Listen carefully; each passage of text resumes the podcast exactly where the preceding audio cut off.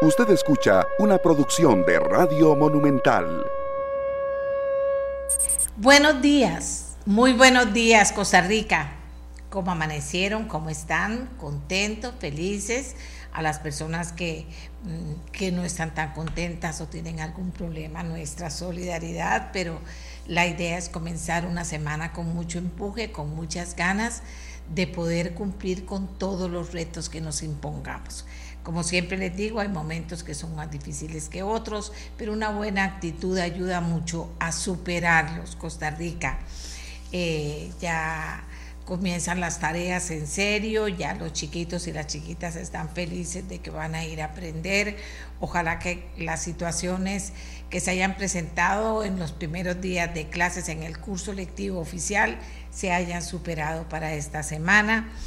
Y en fin, que podamos nosotros mismos, cada uno de nosotros, superar todas las situaciones que se presenten y lograr todas las metas que nos hemos impuesto.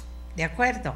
Eso es importante. Agradecerles que estén con nosotros, agradecerles que nos puedan contactar a través del 7152-2424 para que puedan aportarnos sus puntos de vista, plantearnos sus inquietudes y ser eh, integrantes de esta opinión que surge eh, de nuestra voz y que esperemos que sea respetuosa, profunda, eh, seria, para que apoye de una manera importante a través de redes sociales o en cualquier conversación que se tenga la opinión pública nacional del día de hoy. ¿De acuerdo? Entonces, estamos ya con el 7152-2424, que es el teléfono mediante el cual usted participa con nosotros aquí en nuestro programa.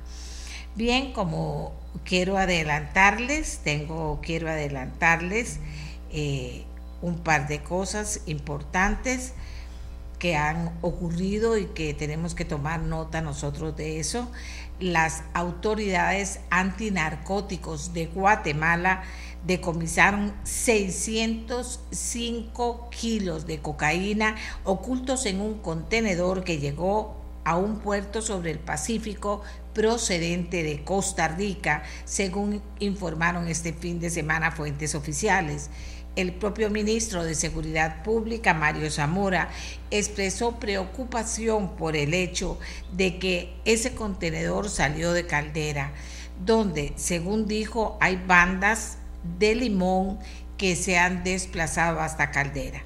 Desde el establecimiento en los escáneres en Limón y el desarrollo de la operación Soberanía en el muelle de, de APM Terminals, se han detectado movimientos de bandas originarias de Limón al Cantón Central de Punta Arenas.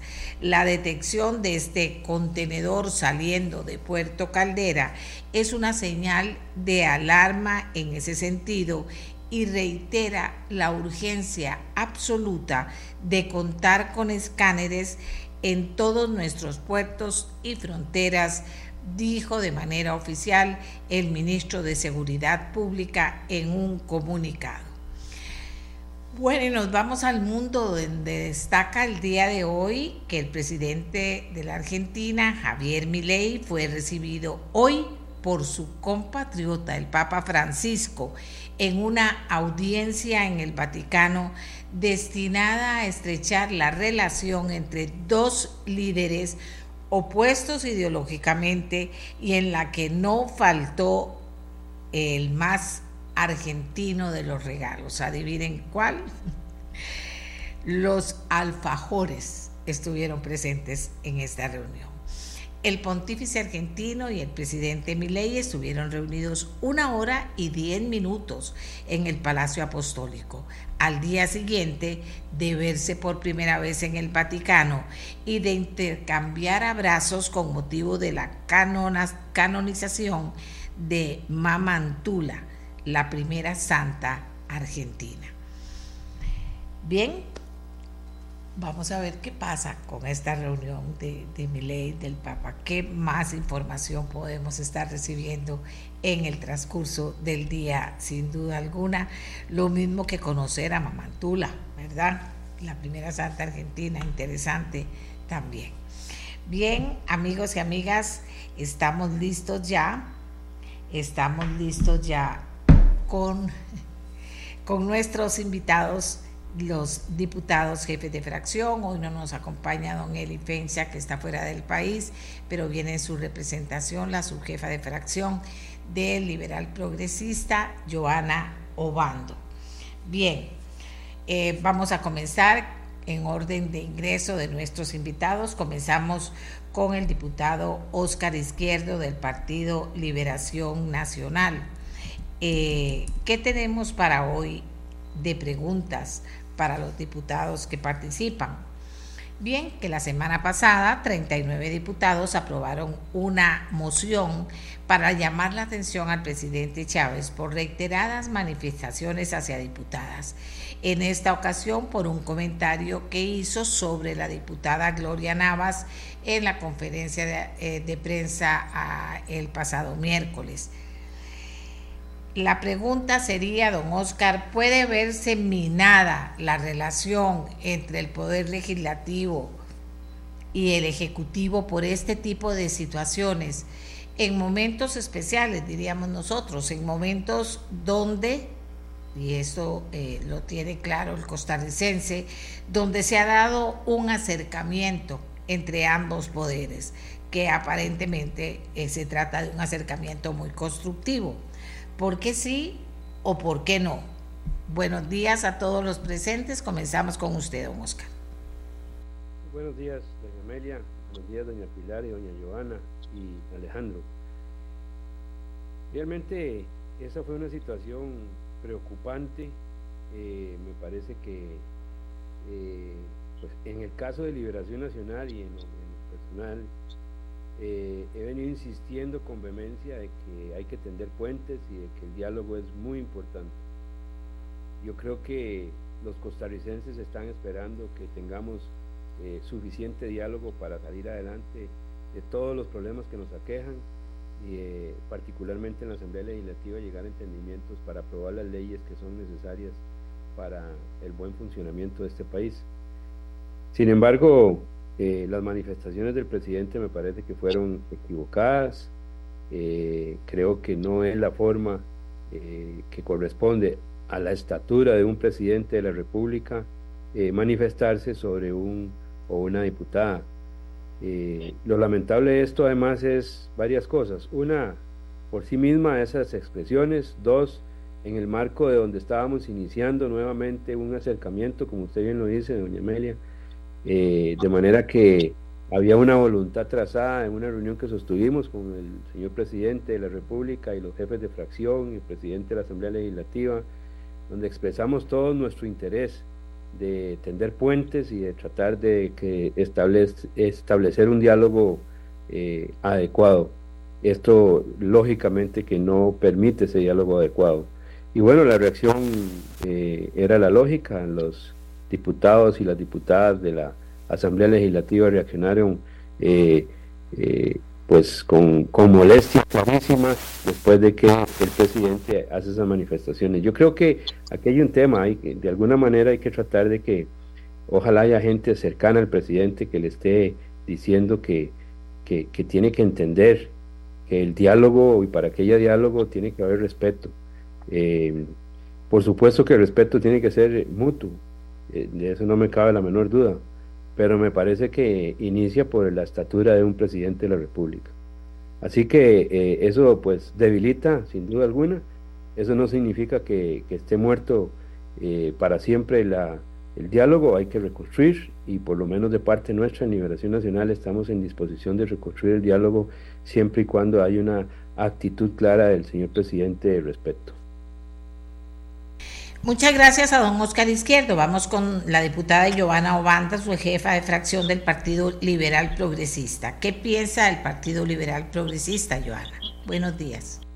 Muy buenos días, doña Amelia, don Oscar, eh, Alejandro, doña Pilar y todas las personas que nos están escuchando por diferentes plataformas. Eh, bueno, primero que todo a todos los estudiantes un nuevo ingreso, ¿verdad? que este año sea de mucha bendición y prosperidad en, todo lo que ellos emprendan y que efectivamente la educación retome lo que Costa Rica tiene que ser un, un país de vanguardia en educación. En cuanto a lo que el presidente dijo la semana pasada para nosotros, eh, es una acción que ya amerita, como se sucedió la semana pasada, pues un llamado de atención, sobre todo tomando en cuenta el contexto de mucha necesidad que como país vivimos. Estamos con una inseguridad ciudadana que ya rebasa los límites de todo lo que nosotros veníamos eh, conociendo como país, el desempleo en alzada, una infraestructura vial deficiente.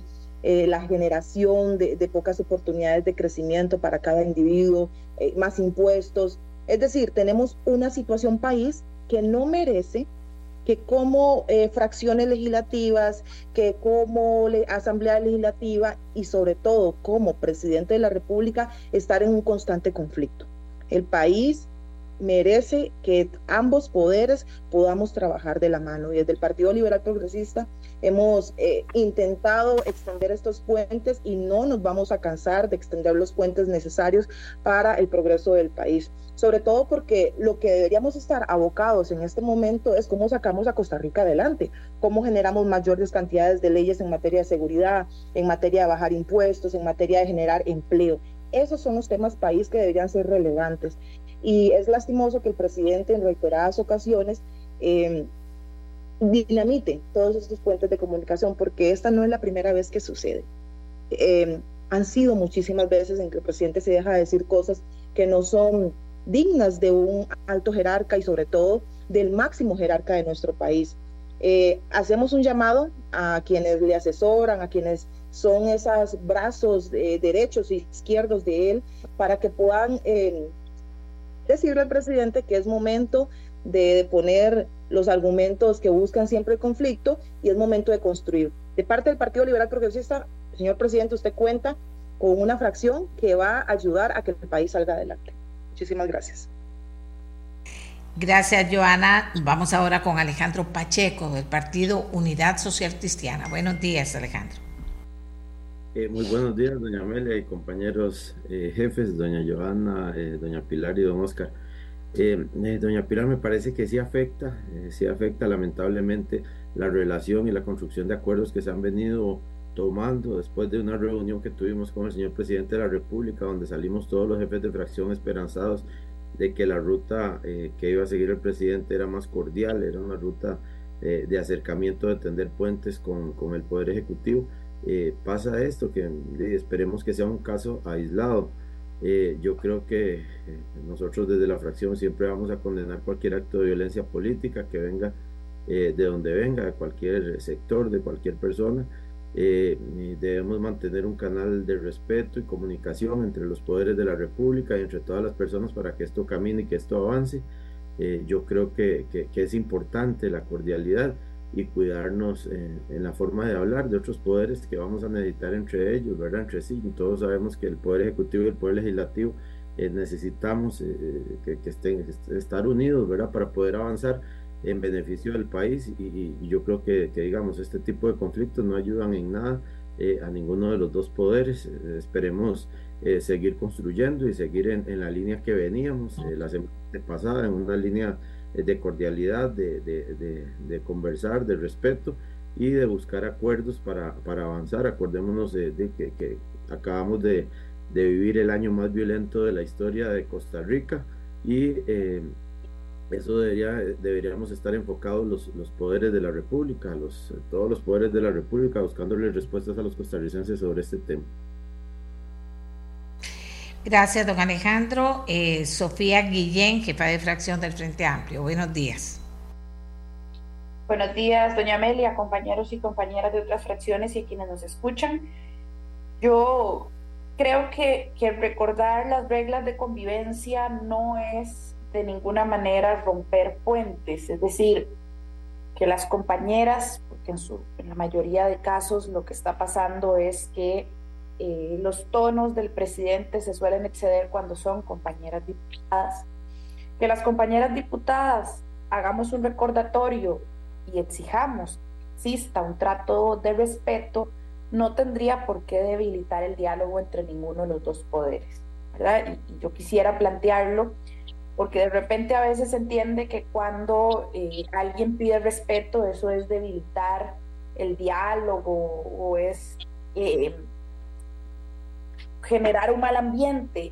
No, no, el respeto tendría que ser siempre la regla.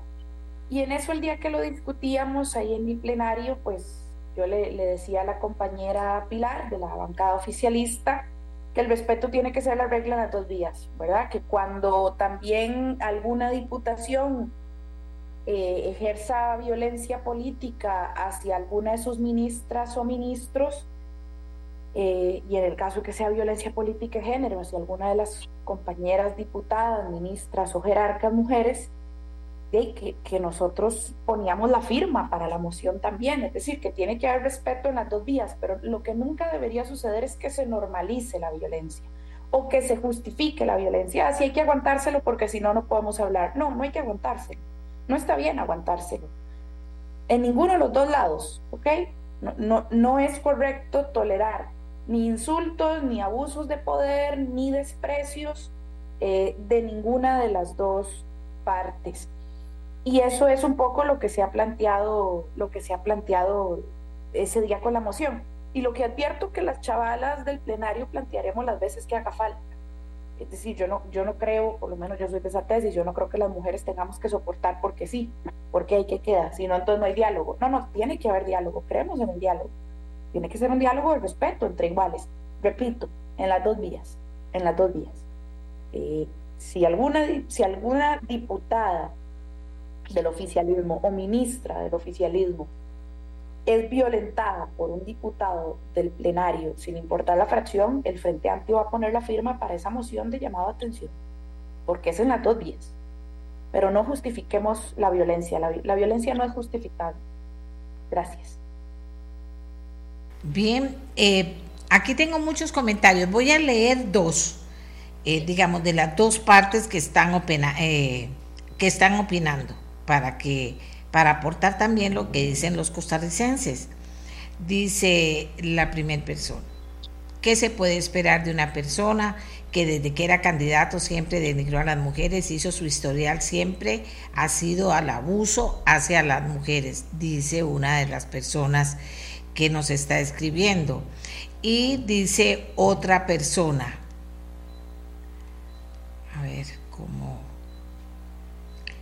cómo lo, lo, recogemos entre este montón de, de, opiniones que tenemos para poner los dos lados de la medalla, porque eh, eso es lo que tenemos aquí, ¿verdad? O sea, eh, dice, creo que el comentario no fue ofensivo, sino más bien coloquial. Que lo quieran ver así para seguir atacando es otra cosa. Todos los ticos usamos esos adjetivos y no es para insultar hacen una tormenta en un vaso de agua. Peores cosas le han dicho las y los diputados al presidente. Tienen que ser imparciales y aceptar eso. Dos opiniones que recogen un poquito las dos posiciones de las diversas opiniones que nos han entrado hasta el momento y todavía tenemos que escuchar a la jefa de fracción sobre este tema del Partido eh, Social Democrático. Pilar Cineros, buenos días. Buenos días, doña Amelia, y buenos días a todos los que nos escuchan. Sí, sin duda alguna, un tema polémico que yo he venido tratando una y otra vez, no solo en el plenario, sino también entre los jefes de fracción. Y he preguntado una y otra vez, doña Amelia y amigos que nos escuchan, hasta dónde vamos a llevar esta escalada de violencia y de irrespeto en el círculo político del país, porque no es solo en el Congreso, es también fuera del Congreso. Al presidente de la República por decir lo menos, lo han tratado de acosador, violador, dictador, ignorante, prepotente, matón, cínico, vulgar, de todo lo habido y por haber. Empiece por ahí. Y como yo les dije en un control político el jueves pasado, les guste o no les guste, quieran o no quieran, el presidente de la República es el presidente de todos los costarricenses y merece respeto. Ahora vamos para el otro lado todas las mociones de llamadas de atención que ha habido en el Congreso son de mujeres de la oposición. Las mujeres que orgullosamente trabajamos en este gobierno somos atacadas, insultadas, pero con las cosas más soeces y respetuosas y todo. Y nunca, óigame bien, nunca han levantado la voz por una mujer de la oposición. Entonces, doña Amelia y amigos que nos escuchen, yo digo que es una, una posición absolutamente hipócrita. ¿En qué sentido? Que no se está defendiendo al género femenino, que además yo sostengo que no necesitamos que nadie nos defienda. Si una mujer entra quedando pensando que necesita que la defiendan, cuando ningún hombre dice, ay, a mí nadie me defiende, ¿verdad que no? Bueno, las mujeres tampoco debemos decir, ay, que alguien me defienda. No, señores, las mujeres nos defendemos solas. Como yo dije ese día, yo soy suficientemente mujer para defenderme sola y no necesito que nadie me defienda. ¿Quién ha defendido a Jocelyn Chacón? Ustedes se acuerdan la manera como agredieron, insultaron a Jocelyn Chacón siendo ministra de, de Salud. ¿Dónde está la moción para defenderla? Nunca existió. Marta Eugenia Esquivel, que se siente insegura cuando viene al Congreso. Eso es el colmo de los colmos. A Catherine Mueller, la ministra de, de Educación. A Laura Fernández.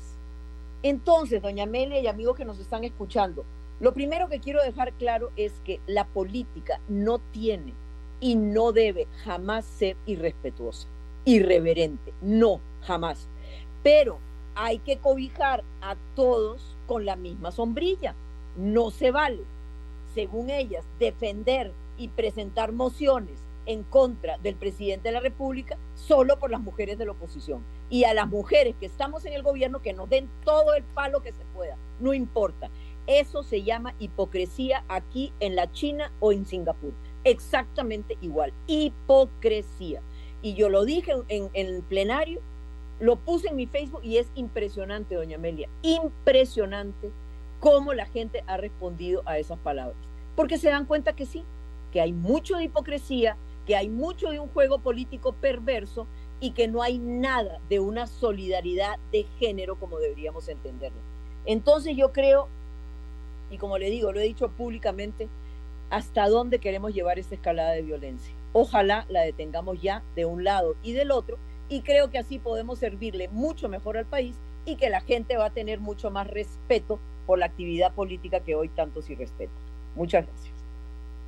Bueno, estamos, como digo, recibiendo muchas opiniones, dimos una y una de las dos posiciones que se están expresando también en el teléfono 71525224. Eh, vamos con otra pregunta. ¿Qué ha pensado su fracción sobre cómo debe estar conformado el directorio en el próximo primero de mayo. Ya estamos a la vuelta de la esquina de elegir nuevo directorio. ¿Han pensado en su fracción en la continuidad de don Rodrigo Arias como presidente del Congreso? Y comenzamos a escuchar a los señores jefes de fracción. Comenzamos con don Oscar Izquierdo. Adelante, don Oscar. Eh, muchas gracias, doña Amelia. En Liberación Nacional pensamos que debe haber un directorio legislativo equilibrado donde estén representadas las diferentes fuerzas, si no todas, pues la mayoría de las bancadas de fracción eh, de los diferentes partidos y particularmente no hemos entrado a analizar eh, la propuesta formalmente de quién debe ser el presidente de la Asamblea Legislativa Hemos tenido dos años donde don Rodrigo Arias ha sido el presidente y ha hecho una muy buena labor, eh, así lo consideramos nosotros. Eh, repito, no hemos tomado una decisión como fracción de quién debe ser el presidente de la Asamblea ni cuál es la fórmula eh, adecuada en, esa distribución de la conducción de la Asamblea Legislativa. Pero sí nos parece que va a haber un equilibrio y nos parece que Liberación Nacional es la fracción que tiene más diputados y en consecuencia pues la lógica estaría indicándonos que deberíamos de tener eh, la posibilidad de conducir la presidencia de la Asamblea Legislativa. Eh, y repito, el nombre de don Rodrigo Arias, pues por supuesto que es un nombre de mucho peso, eh, pero que todavía no hemos tomado una decisión como fracción porque acordamos a lo interno dar un, un tiempo prudencial en vista de que teníamos una serie de proyectos de ley y de temas que estaban urgiendo y que siguen eh, de urgencia, pero bueno, tendremos que tomar la decisión en los próximos días. Que ya estamos a la vuelta de la esquina, como decía yo, y se supone que eso lleva mucha, mucha, mucha negociación. Eh, pero dice usted que no han tomado una decisión sobre el nombre, lo cual quiere decir, o interpreto, que tendrían otros nombres aparte del de don Rodrigo. Es que no, la, la verdad, doña Amelia, no hemos entrado a analizar el tema. Entonces no le puedo adelantar si hay algún compañero o compañera que esté interesado. Eh, a mí no me ha manifestado ninguno interés sobre el tema, pero bueno, no puedo decirlo formalmente porque no lo hemos entrado a analizar en la reunión de fracción. Así que eh, vamos a esperar en los próximos días a tomar una decisión sobre eso. Bien, vamos con la diputada Joana Obando. ¿Cuál es la posición del liberal progresista, Joana? Gracias, doña Amelia. Sí, no, en la misma línea, nuestra fracción no ha entrado a hablar del tema, no hemos tenido tiempo por el asunto de las campañas municipales y otros temas que han sido, eh, que han acaparado toda la agenda de discusión en las reuniones de, de bancada y estamos esperando a ver quién o quiénes se postulan para el directorio antes de tomar alguna decisión. Lo que sí es claro es que para nosotros, eh, independientemente de quiénes estén en el directorio, tiene que haber un balance entre las diferentes fracciones que hagan la representación. Eh, nuestra bancada no ha tenido, eh, solamente el primer año tuvo una representación, pero podemos analizar si la tenemos o no. Estamos todavía en este tipo de, de análisis y como le digo, no hemos conversado sobre este tema. Pero es claro que a quien apoyemos tenemos que entrar en la negociación de los proyectos. No importa quién esté en el directorio, el asunto es qué proyectos podemos negociar desde el directorio, qué proyectos podemos impulsar para el bienestar del país. Y vuelvo a repetir en la primera pregunta lo que contesté. El asunto de desempleo y seguridad ciudadana para nosotros son medulares. El, el, asunto de generación, de bajar impuestos, de generación de empleo, son temas que sí o sí tienen que estar dentro de este año legislativo. Eh, no podemos permitir que nuevos proyectos o los proyectos que se están discutiendo sigan deteniéndose. Es decir, ocupamos un directorio ágil, un directorio proactivo, un directorio que esté impulsando constantemente proyectos, eh, que tenga una visión a corto, mediano y largo plazo sobre lo que el país necesita. Y eso es lo que nosotros vamos a negociar. Más allá de posiciones del directorio o a quién o no vamos a apoyar, es proyectos vitales para el país y ponernos plazos para que estos salgan. Para mí y para nuestra fracción eso es medular. Gracias. Vamos a ver, aquí ya comenzaron las, que eso le interesa a la gente, comenzaron las opiniones, pero vamos a escuchar primero a los jefes de fracción. Eh, don Alejandro Pacheco, del Partido Unidad Social Cristiana. ¿Qué piensa la Unidad Social Cristiana?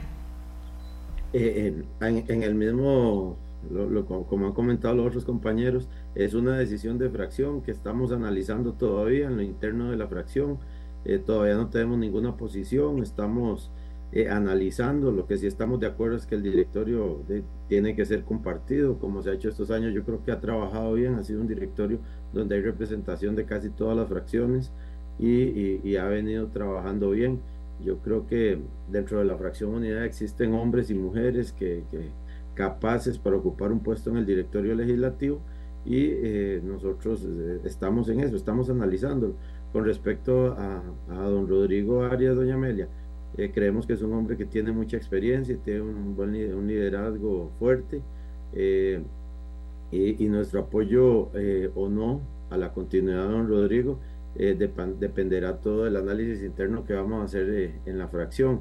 Por el momento no, no tenemos, digamos, una posición, no podría yo decirle que la fracción va por un lado o va por otro, porque todavía estamos en, el, en, análisis internamente dentro de la fracción, a pesar de que hemos estado en, las reuniones de, de, fracción peloteando, ¿verdad? Viendo a ver eh, quién, quiénes se quieren postular o qué quieren hacer o por dónde vamos, ¿verdad?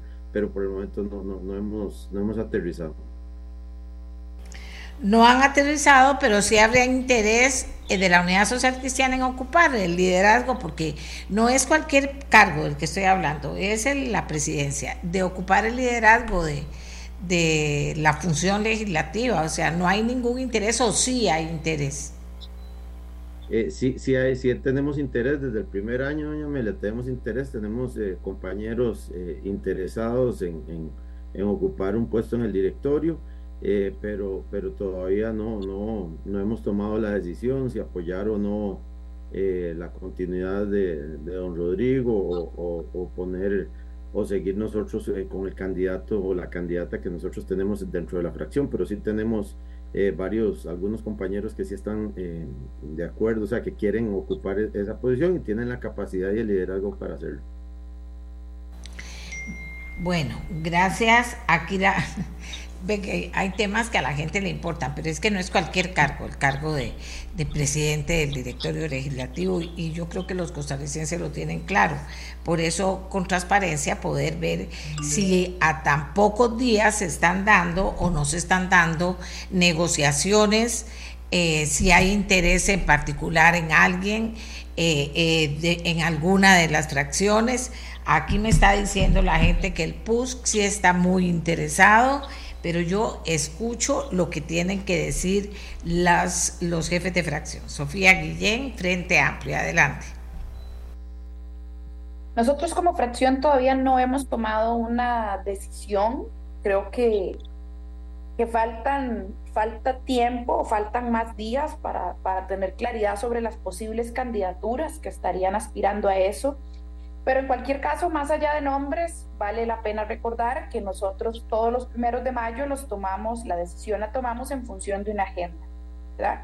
Es decir, el primero de mayo pasado, el directorio actual, nosotros sostenemos que la negociación de ese directorio estuvo mediada, por ejemplo, por la jornada 12 horas, el proyecto jornada 12 horas. Y no pusimos los votos porque nosotros, más allá del individuo, esto no es personal de si fulanito, sutanito me cae bien, más allá del individuo que aspira, lo que sí es que no nos vamos a prestar para eh, pactos de esa naturaleza. ¿verdad? Esto de, la jornada de 12 horas era además algo de mucho peso para nosotros y, nosotros decidimos que, que, no, que no íbamos a, a, participar de un pacto en esos términos. Y eh, Dicho esto, por el momento yo no conozco una propuesta formal o la fracción no conoce ninguna propuesta formal aún eh, de agenda programática o de intereses programáticos de quienes aspiran a la, presidencia. Sí creo que habría que, garantizar que sea un directorio más repartido, ¿verdad? Más representativo de ese plenario. Y seguramente en esto coincido con los otros compañeros ahora que les escucho. Habría que garantizar un poquito más de, de, representatividad, un poquito más de diversidad en ese directorio. Pero bueno, por el momento nosotros no estamos cerrados a, escuchar ninguna posibilidad, como, como, nunca lo hemos estado. Es decir, siempre para cada primero de mayo nuestro proceso es este. No estamos cerrados a escuchar posibilidades. Estamos esperando a ver cuáles son las candidaturas que surgen, sus intereses programáticos y, y sus propuestas de cara al directorio y a partir de eso tomaremos una decisión, pero aún no hay una decisión eh, tomada, doña Meli. Bien, eh, vamos ahora con Pilar Cineros. ¿Qué piensa Pilar Cineros de esto? Eh, adelante. Muchas gracias, doña Amelia. Yo sí creo que las fracciones no han tomado todavía la decisión, pero sí le puedo confirmar que ya hay varias corrientes eh, negociando, digamos, por debajo, eh, a ver, posibilidades. Entonces, eso es lo normal, faltan dos meses y resto para eso, así que es lo normal que algunos compañeros o compañeras empiecen a manifestar interés en ocupar algún puesto en el directorio o la presidencia del, del Congreso. Pero sí coincido con los demás compañeros en que no hay todavía una definición en las diferentes fracciones para ver a quién van a apoyar. Por el momento, el directorio de ella está bastante repartido. Hay representantes de Liberación Nacional, de Nueva República, del oficialismo y del PUS. Eh, entonces, no sé si ahí habrá algún cambio con algunos otros compañeros que, quieran tener.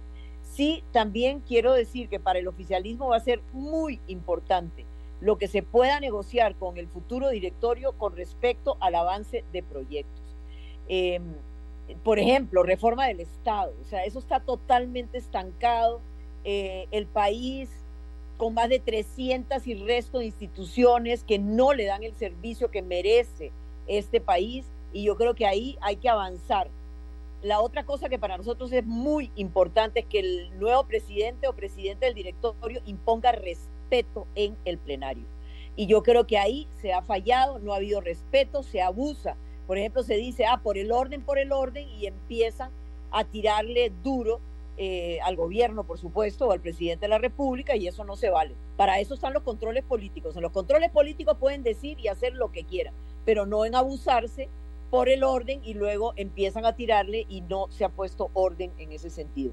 Y la otra cosa que yo creo que es muy importante de negociar, doña Amelia, y amigos que nos escuchan, es un buen balance en las comisiones legislativas. Eh, ¿Quiénes van a ocupar la presidencia?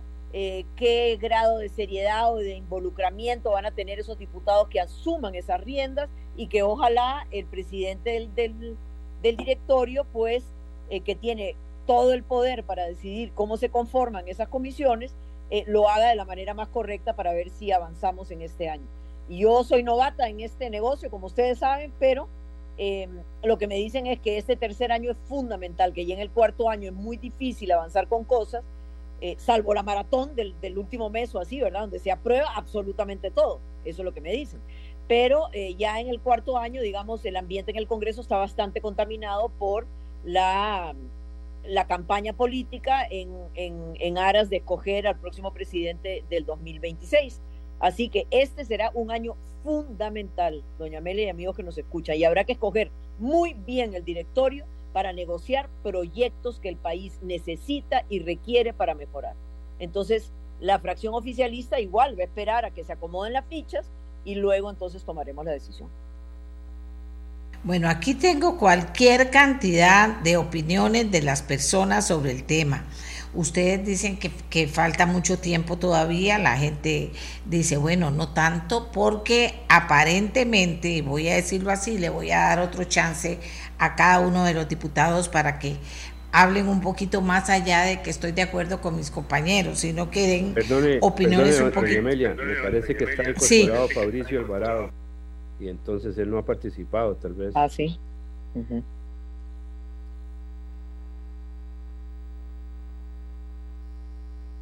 Doña Amelia, por acá estoy.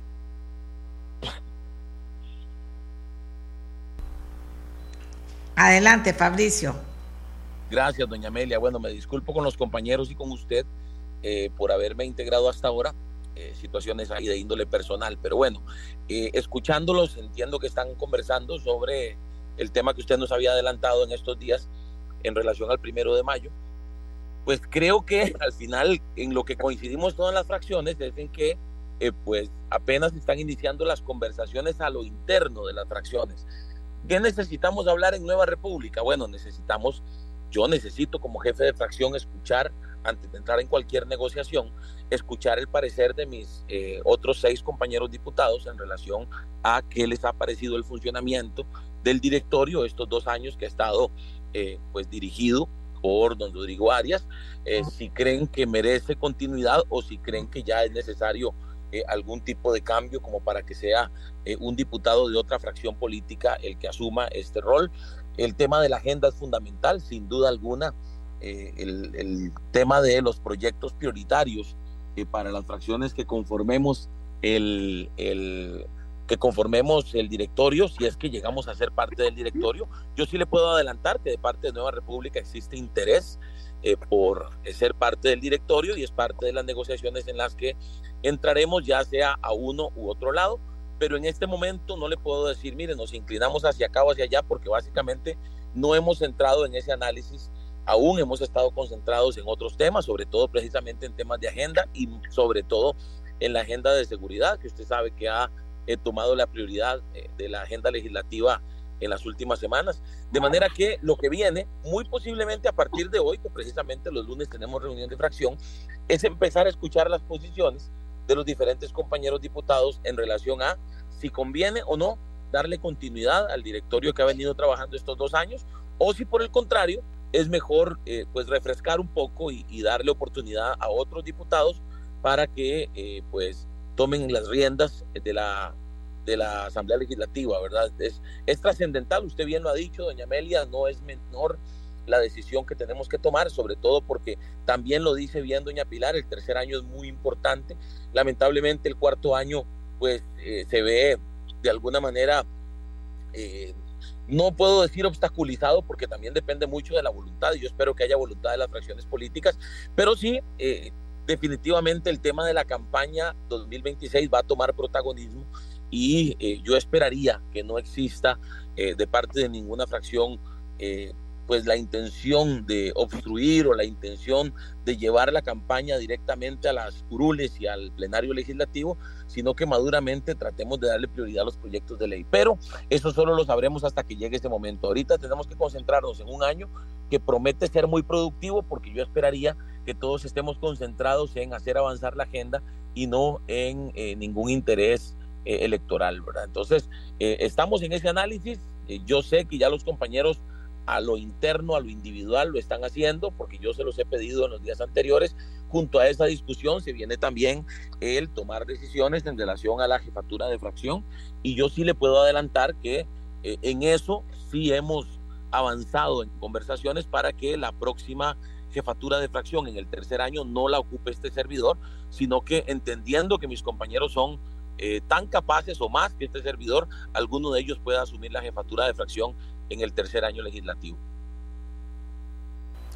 Bien, aquí tengo, voy a ir otra vez con todos para que me, hagan un cierre. Aquí tengo de todo. Eh, dice que por favor, eh, doña Pilar se refiere a si don Rodrigo tiene el apoyo o no del oficialismo.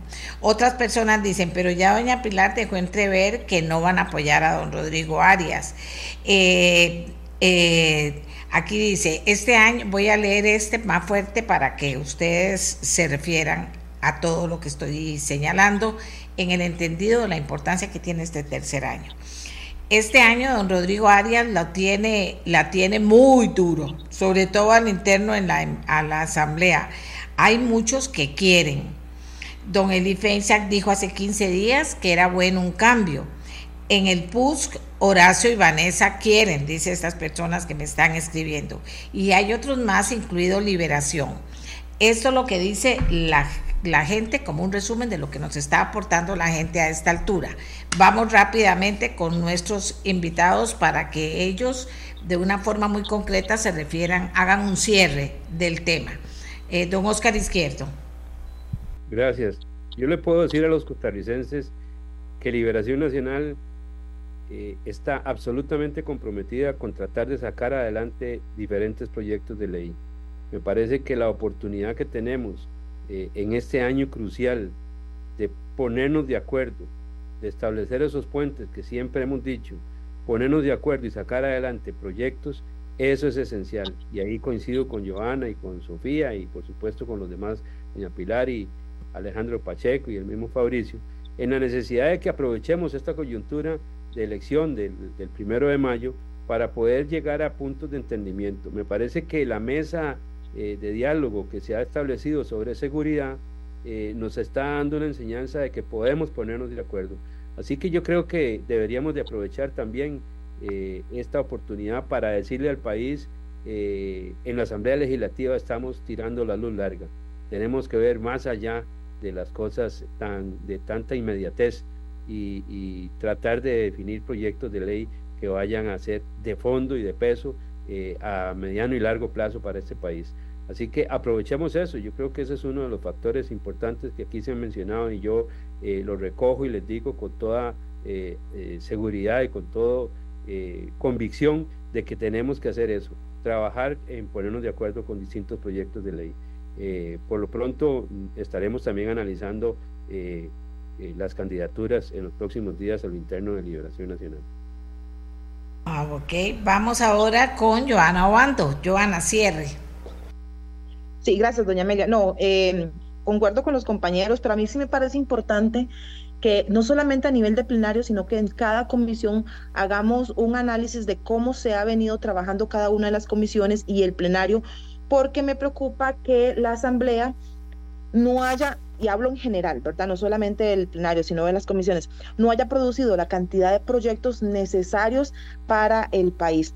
Y no significa que entre más proyectos aprobados o más leyes que, van a, ejecutarse en la República, van a paliar las grandes necesidades de Costa Rica, pero bueno, es un gran inicio. Me parece importante que haya una planeación, una priorización en los proyectos urgentes para el país un balance de proyectos en, que, en cada una de las fracciones, es decir, que todas las fracciones sean incorporadas en ese planeamiento, en esa priorización y en esa aprobación de proyectos. Y por ahí pasa la negociación también que se va a hacer del directorio eh, de la Asamblea Legislativa, es decir, hay que sí o sí negociar proyectos claves y cada una de las fracciones deberíamos hacer esa, ese estudio, ese esfuerzo y llevar al directorio personas que están anuentes a darle priorización y a darle más movimiento a este tipo de proyectos. Yo creo que ahí haciendo las barbas en remojo, creo que hemos fallado un poco en honor a la verdad.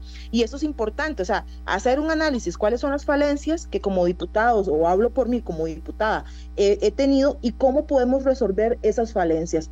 Porque eh, sí tenemos que darle priorización a esos proyectos. Hay que también establecer tiempos para cada uno de estos proyectos. La dinámica de la asamblea es muy lenta. Para los que venimos del sector privado, se nos complica un poquito a veces acelerar, uno quisiera acelerar más los procesos, pero es muy lenta. Pero bueno, hay formas y mecanismos en donde esos procesos se tienen que acelerar. Deberíamos enfocarnos en eso. Y por último, es importante una actitud siempre proactiva, una actitud en donde bajo la planeación, la priorización y los tiempos establecidos estemos caminando cada uno de los proyectos para el bienestar de Costa Rica. Gracias. Gracias a usted, Joana. Vamos ahora con don Alejandro Pacheco del PUSC. Doña Amelia, yo creo que el, próximo presidente de la Asamblea Legislativa tiene que ser una persona eh, conciliadora, que tenga una agenda, que sepa negociar, que, logre eh, amalgamar y acercar a todas las fuerzas políticas del país eh, para que esto avance. Estamos en un año súper importante, este año eh, eh, digamos, revisando los años anteriores de las anteriores legislaturas y las asambleas legislativas anteriores, es el año eh, que, debería ser de mayor producción. El país necesita muchas leyes, más que todo en estos momentos de, inseguridad del país, que tenemos que, correr y que tenemos que aprobar y, necesitamos una persona en, en el directorio legislativo capaz de acercar todas las fuerzas políticas, de acercarse al colegio, al, al, al, Poder Ejecutivo eh, de conciliar y, de, buscar eh, todos los acercamientos y tender los puentes necesarios para que la Asamblea Legislativa avance como tiene que avanzar este año eh, por el bien del país. Entonces, yo creo que eso es lo que estamos buscando y lo que vamos a buscar para el próximo presidente de la Asamblea Legislativa y esperemos que en este, ya en este mes tengamos claridad de, de, por dónde va el rumbo de las diferentes fracciones legislativas para elegir el directorio nuevo. Bien, eh, vamos con Sofía Guillén del Frente Amplio. Hay tres preguntas que tienen que ver con preguntarle al Frente, al, Frente Amplio sobre si estarían dispuestos a integrar el directorio legislativo. Aunque se ha hablado mucho de la cuestión programática y de agenda, pero la gente está pidiéndome que le pregunte, Sofía. Sí, para nosotros no es descartable la posibilidad de formar parte eh, de un potencial directorio en función de un gran acuerdo, pero yo sí quiero insistir, doña Amelia, aunque suene redundante, que para nosotros la agenda programática central es que nosotros no pactamos cuotas o sillas porque fulanito o sutanito quieran llegar a eso y tengan una aspiración individual, así no funciona la fracción del Frente Amplio, es si hay un pacto con una agenda consolidada, pues nosotros nos sumamos, es decir, creo que iniciativas en la dirección correcta hay muchas y no solo del FA.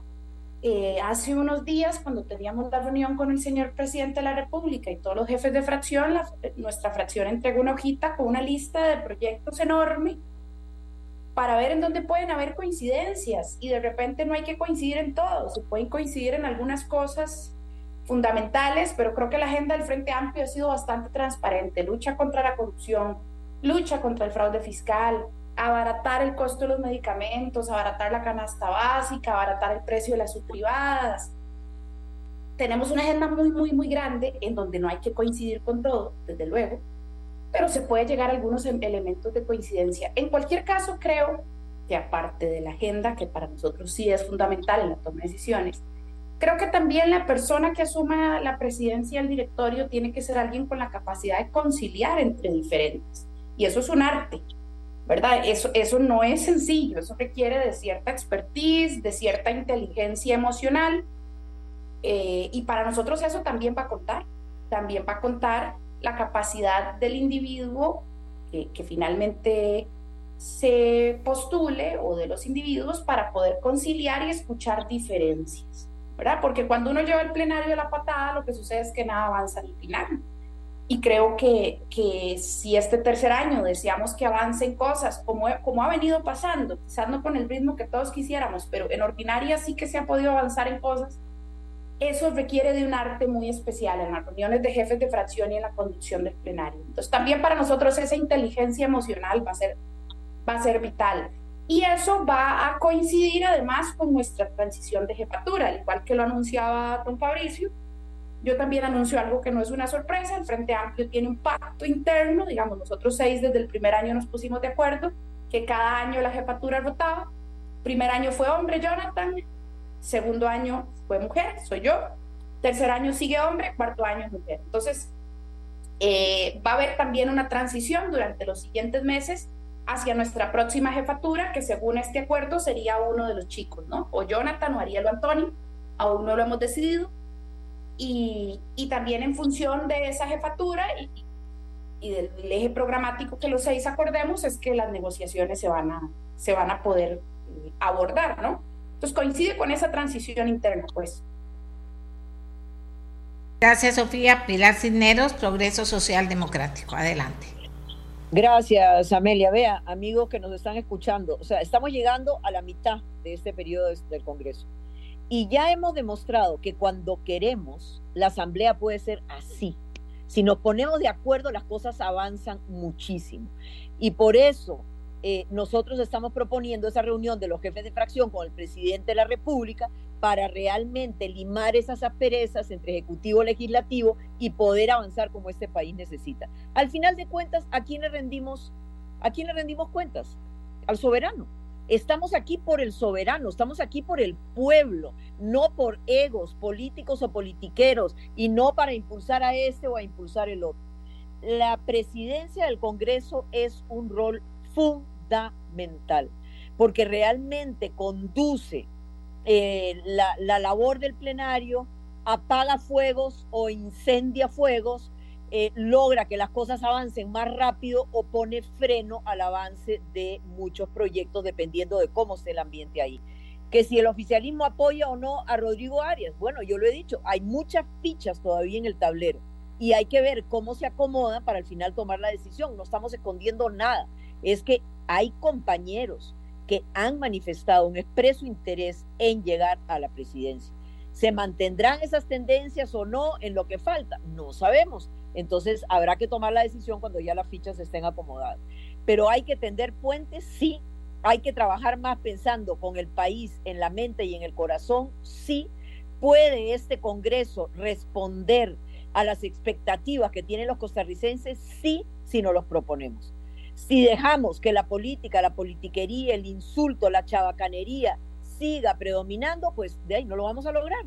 Entonces, yo creo que es una decisión absolutamente de los 57 diputados que fuimos electos para este Congreso. Vea con, con los proyectos de seguridad, doña Amelia, amigos que nos escuchan, no ha habido ningún problema, hemos ido avanzando muy bien con cosas que le interesan al país y con cosas donde todas las fracciones hemos coincidido.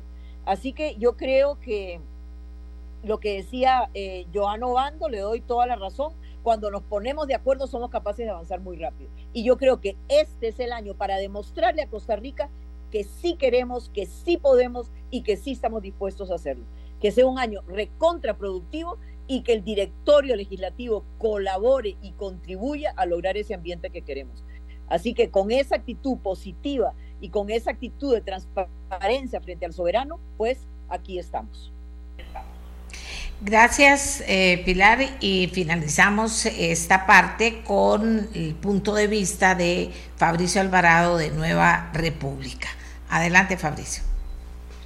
Doña Amelia y compañeros, bueno, yo hay algo que no mencioné en la intervención anterior y es que además del análisis que vamos a hacer de cómo ha funcionado el directorio en estos dos años, pues también, por supuesto, para nosotros era muy importante saber cuáles compañeros son los que están interesados en ocupar la presidencia y no solo la presidencia, sino los demás cargos del directorio que también son importantes, ¿no? Porque en ausencia del presidente, pues también la idea es que quienes eh, les toque dirigir, sea el primer secretario, sea el segundo secretario, sea la persona que está en la vicepresidencia, pues también tiene que tener ciertas características. Entonces, en ese análisis, eh, para nosotros va a ser importante saber quiénes son las demás personas interesadas y por experiencia de otros años en que me ha tocado ser parte de estas negociaciones, pues también creo que todos tenemos claro que puede pasar que eh, aparezcan nuevas personas, nuevos eh, candidatos, nuevos diputados o diputadas que manifiesten interés a ocupar cualquiera de los cargos en el directorio legislativo. Entonces eso puede variar incluso faltando una semana. Yo he estado en negociaciones donde faltando una semana eh, se dan cambios dramáticos y, termina siendo eh, otra persona a la que se pensaba iba a ser la que ocupe la presidencia y cualquier otro cargo del directorio. Por supuesto, agregar algo que ya se dijo, la agenda es fundamental, hay muchos temas, el tema de la seguridad va a seguir siendo tema, por más que en estos meses de aquí a finales de abril logremos avanzar con la agenda que se ha pactado hasta el momento. El tema de la seguridad sin duda será protagonista, pero también está el tema de la reactivación económica, que es un tema en el que pues se ha avanzado poco. Yo creo que eh, a pesar de lo que plantea la compañera Sofía Guillén, creo que hay que retomar el tema de las jornadas 4-3 y hay que buscar un punto medio donde podamos abrir esa posibilidad a Costa Rica. Eh, atendiendo, por supuesto, las diferentes inquietudes de las fracciones que se han manifestado en contra o de los diputados que se han manifestado en contra, para tratar de encontrar, repito, un punto central, un punto de equilibrio donde podamos hacer avanzar un tema como estos y cualquier otro tema relacionado con la reactivación económica. Hay, eh, como bien decía la diputada Guillén, hay una serie de proyectos de todas las fracciones legislativas que deben ser tomados en cuenta en esa agenda que se pacte eh, para tomar la determinación del primero de mayo. Como nueva república vamos a tener una discusión reposada, seria, sobre los diferentes temas, no solo sobre las candidaturas, sino sobre la agenda que queremos impulsar en este nuevo directorio que empieza el primero de mayo. Y yo estoy seguro que eso nos eh, ocupará varias semanas, no es un tema que se defina en una reunión o en dos reuniones y por supuesto eso implicará también tener conversaciones con los jefes de fracción, eh, conversaciones más a lo privado para pues tratar de llegar a mm, acuerdos, para tratar de llegar a, al entendimiento de cuál va a ser la conformación del directorio legislativo. Gracias a Fabricio Alvarado y al resto de jefes de fracción y a la subjefa de el PLP por haber estado con nosotros y haber dado sus puntos de vista. No deja de quedar eh, claro que sería muy interesante, muy importante que en este ejercicio que van a hacer las fracciones, pues sin duda alguna eh, se encuentren de una vez cuáles son esos proyectos más importantes en los que estarían de acuerdo y necesita Costa Rica para que eso se convierta en el gran tema a la hora de, tomar decisiones sobre quién será el próximo presidente o presidenta de la Asamblea Legislativa. Gracias, señores y señoras, por haber estado con nosotros. Vamos a hacer una pausa y volvemos para entrevistar al presidente ejecutivo de Acueductos y Alcantarillados. Hay mucho que preguntar. Ya volvemos. Amigas y amigos, Juan Manuel Quesada es el nuevo presidente ejecutivo de Acueductos y Alcantarillados.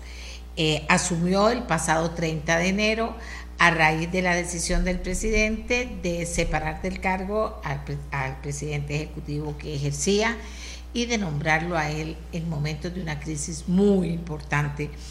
Crisis en acueductos alcantarillados que provoca también grandes conversaciones sobre acueductos y alcantarillados y los problemas que de manera repetida ha tenido esa institución tan importante para el país. Bien, eh, don Juan Manuel Quesada está con nosotros vía telefónica y vamos a comenzar preguntándole que, bueno, a casi dos semanas de que ocupara este puesto, ¿qué ha encontrado? ¿Qué ha pensado que se debe cambiar? ¿Qué es lo que más le preocupa para luego poder seguir conversando con él sobre otras preguntas que tenemos para él? Buenos días, don Juan Manuel. Muy buenos días, eh, doña Amelia, y buenos días a quienes nos escuchan. Bueno, yo antes que nada quisiera empezar diciendo que hay que ser totalmente transparentes, que la IA definitivamente ha contribuido enormemente al desarrollo de nuestro país, eh, en la medida que hemos tenido acceso a agua potable eh, hemos tenido un desarrollo social económico importante. Pero en esa misma línea de transparencia hay que reconocer, doña Amelia, que este nos ha quedado debiendo muchísimo esta institución. Eh, hay que reconocer que, que ha sido muy mal gestionada y no en los últimos años. El AIA ha sido mal gestionada en las últimas décadas. Y yo creo que decir que mal gestionada es un piropo. Eh, sin lugar a dudas vemos que el AIA no, no ha sido capaz eh, para enfrentarnos, por ejemplo, a una crisis como la contaminación de todo un sistema, que es lo que acabamos de, pasar y estamos superando, gracias a Dios, en estos días. Eh, tampoco es un AIA que nos ha preparado, que se ha preparado para enfrentar un verano sin precedentes como el que estamos empezando a vivir. Eh, es un AIA que, que ha hecho bastante mal en las últimas décadas eh, su proceso de planificación y ejecución de proyectos. Y eso es lo que ha dado el traste con las vulnerabilidades que tiene el sistema hoy en día. Como nunca hubo buena planificación, como no hubo buena ejecución de proyectos, como ha habido un desperdicio total de recursos, eh, hoy no tenemos la infraestructura que el país necesitaba para poder enfrentar situaciones con las, como las que estamos enfrentando. Esa es una realidad. Eh, yo a esto, a mis colegas les he venido diciendo, miren, el problema de la IA es que creen que con los mismos ingredientes y la misma receta, el arroz que nos queda horrible, eh, que la siguen replicando y lo más lógico es que el arroz va a quedar feo. ¿verdad? Tenemos que cambiar totalmente la forma de hacer las cosas y tenemos que cambiar la receta, la forma en cómo está organizada internamente la IA no hay que ser muy sabio ni muy inteligente para entender que no es la adecuada, porque precisamente no está dando los resultados que el país necesita. Eso, doña Amelia, es básicamente un panorama muy general. Tenemos problemas de gestión enormes, de organización, tenemos problemas en la planificación y en la ejecución de proyectos, y ese es el gran reto que tenemos de darle vuelta a esta institución tan importante para el país, para poder empezar a cerrar todas esas grandes brechas que tenemos en el sector que como vemos hoy en día es fundamental poder resolverlas lo más pronto posible porque cuando de agua se trata estamos hablando de la salud y la vida de muchísimas personas. Eh, vamos a ver, eh, el ministro Luis Amador dijo aquí en este programa semanas atrás que urge, super urge una reorganización de acueductos y alcantarillados fue muy duro inclusive al decir que ahí están pasando cosas que no deben pasar, no voy a repetir el calificativo que le dio, pero fue muy duro en decirlo. Y eh, se sentía que, que ya tenía como claro dónde estaban los grandes problemas ahí. Usted entra y vuelve a repetir lo mismo como una reorganización que tiene que ver con tantos aspectos fundamentales, por una parte, una organización con la misma gente, don Juan Manuel. Aquí una persona del público dice, ¿qué opina de que Acueductos tenga un montón de plata guardada y que no tenga suficientes profesionales en ingeniería para el desarrollo y ejecución de los proyectos? Toda una pregunta para lo mismo, don Juan, eh, toda una serie de preguntas para lo, lo mismo, don Juan Manuel. Doña Amelia, como lo adelantaba, eh, de ahí eh, no podemos pretender hacer un cambio y cerrar brechas en el sector si seguimos con los mismos ingredientes y la misma receta. Definitivamente tenemos que cambiar la forma de hacer las cosas eh, y eso pasa por hacer un replanteamiento absoluto de la organización de la institución. Eh, coincido con, con muchas de las personas que han opinado sobre eso. Eh, hay un proceso de reorganización en camino, sin embargo, yo eh, voy a tomar ese proceso, lo he suspendido, porque yo quiero analizar a ver si realmente la, la propuesta de organización que se ha presentado es la idónea para poder hacerle frente a los retos. Yo, en lo personal, eh, por mi formación, doña Amelia, yo creo que este tipo de instituciones no pueden seguirse administrando como pulperías o como ministerios de la vieja escuela. Esto tiene que tener un enfoque empresarial donde las cosas tienen que ocurrir, donde tienen un sentido de por qué tienen que suceder y este y además tiene que medirse a la gente. y medirse los avances de las cosas que se hacen. No puede ser de que esto sea el garete. Entonces, eh, le comento sobre el proceso de reorganización que yo sé que ya eh, está caminando. Lo que he solicitado es un stop, porque yo quisiera precisamente analizarlo si es la, una propuesta que haga realmente un cambio radical en la forma de hacer las cosas en el AIA.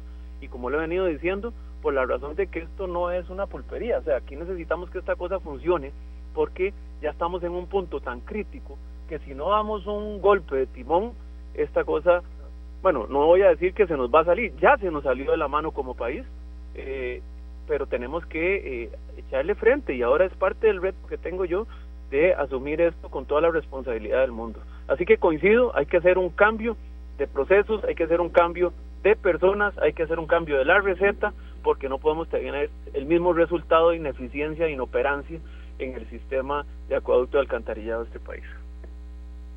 En eh, dentro del mismo tema sobre contaminación de agua, ¿considera usted, verdad, acabamos de tener esa experiencia, ¿considera usted que falló acueductos alcantarillados en la respuesta inmediata?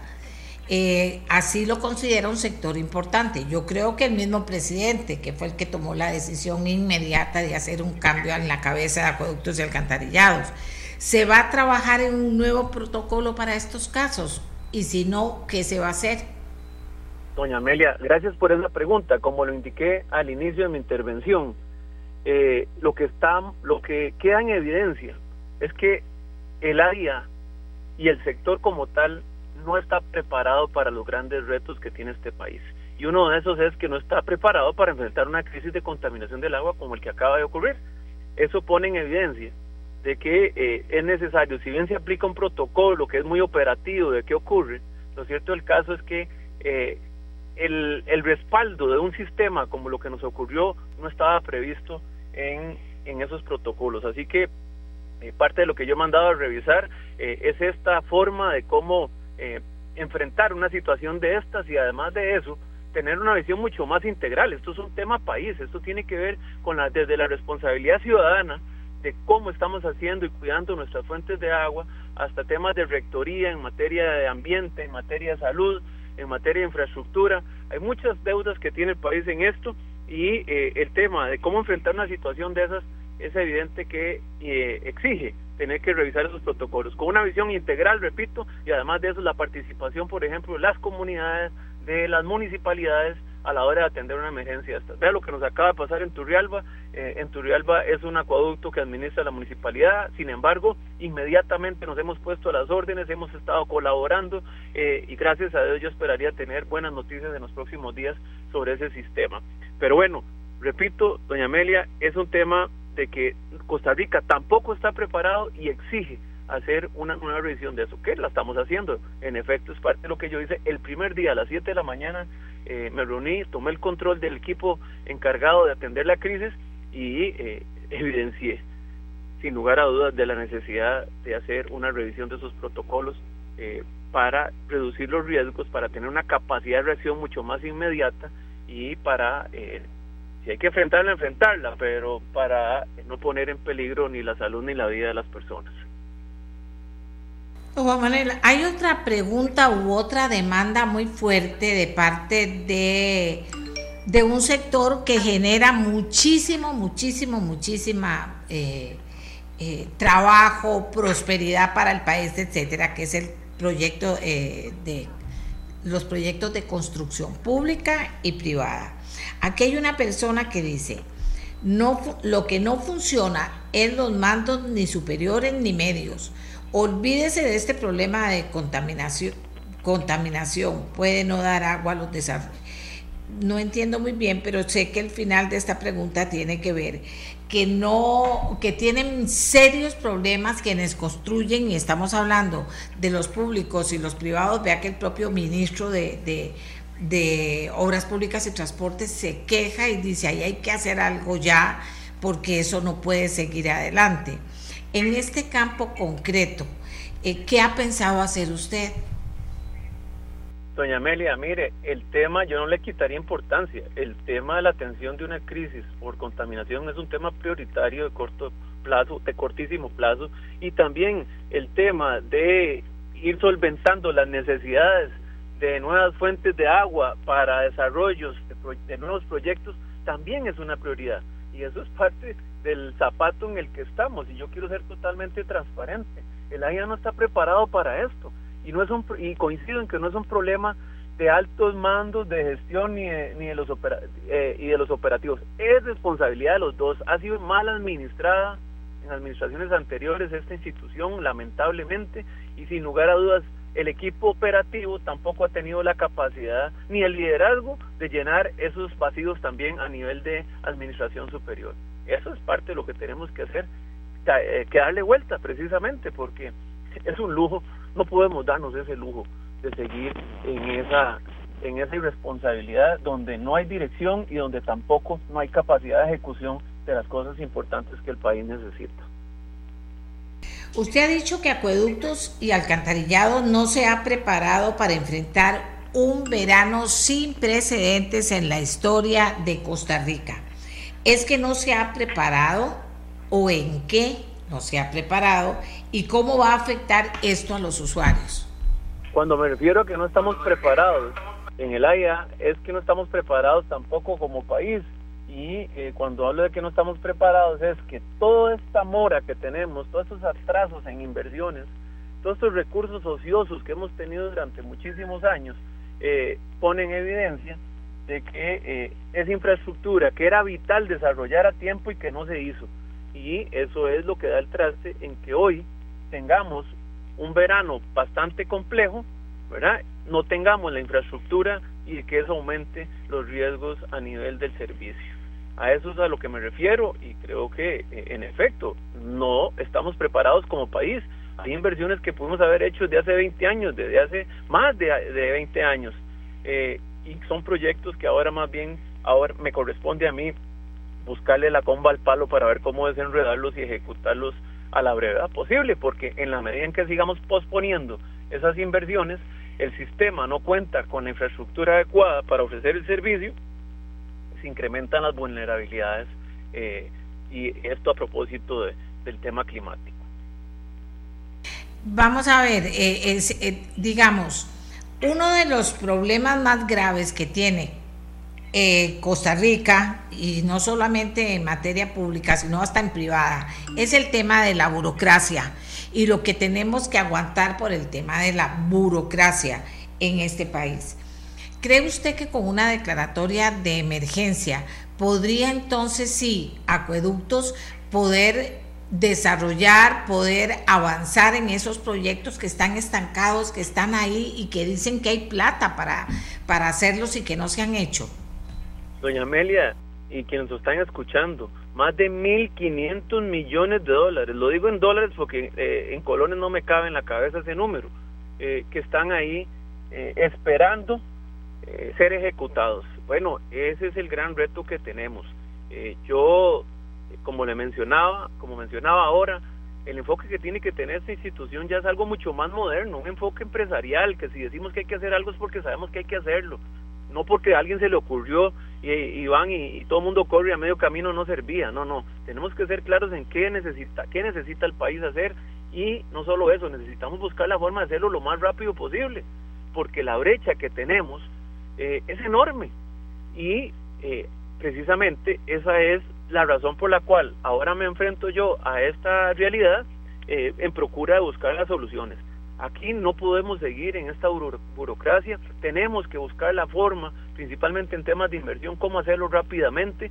Y bueno, yo en el poco tiempo que tengo ya he tenido un par de reuniones con los expertos, ya vamos dándole forma, ya ellos van entendiendo la dinámica de trabajo eh, que tengo y este, yo esperaría eh, el próximo mes ya tener un mapa de inversión eh, a nivel país, pues, contando con las iniciativas que ya tiene la IA, priorizándolas, asignándoles recursos para ver resultados en el corto plazo, porque la burocracia ya no puede ser un aliado de esta institución, sino más bien tenemos que apostar a la eficiencia y la eficacia en, en las labores que llevamos en día a día tenemos que darle, tenemos que lograr no solo darle la vuelta en temas de inversión, sino también en el tema de la operación.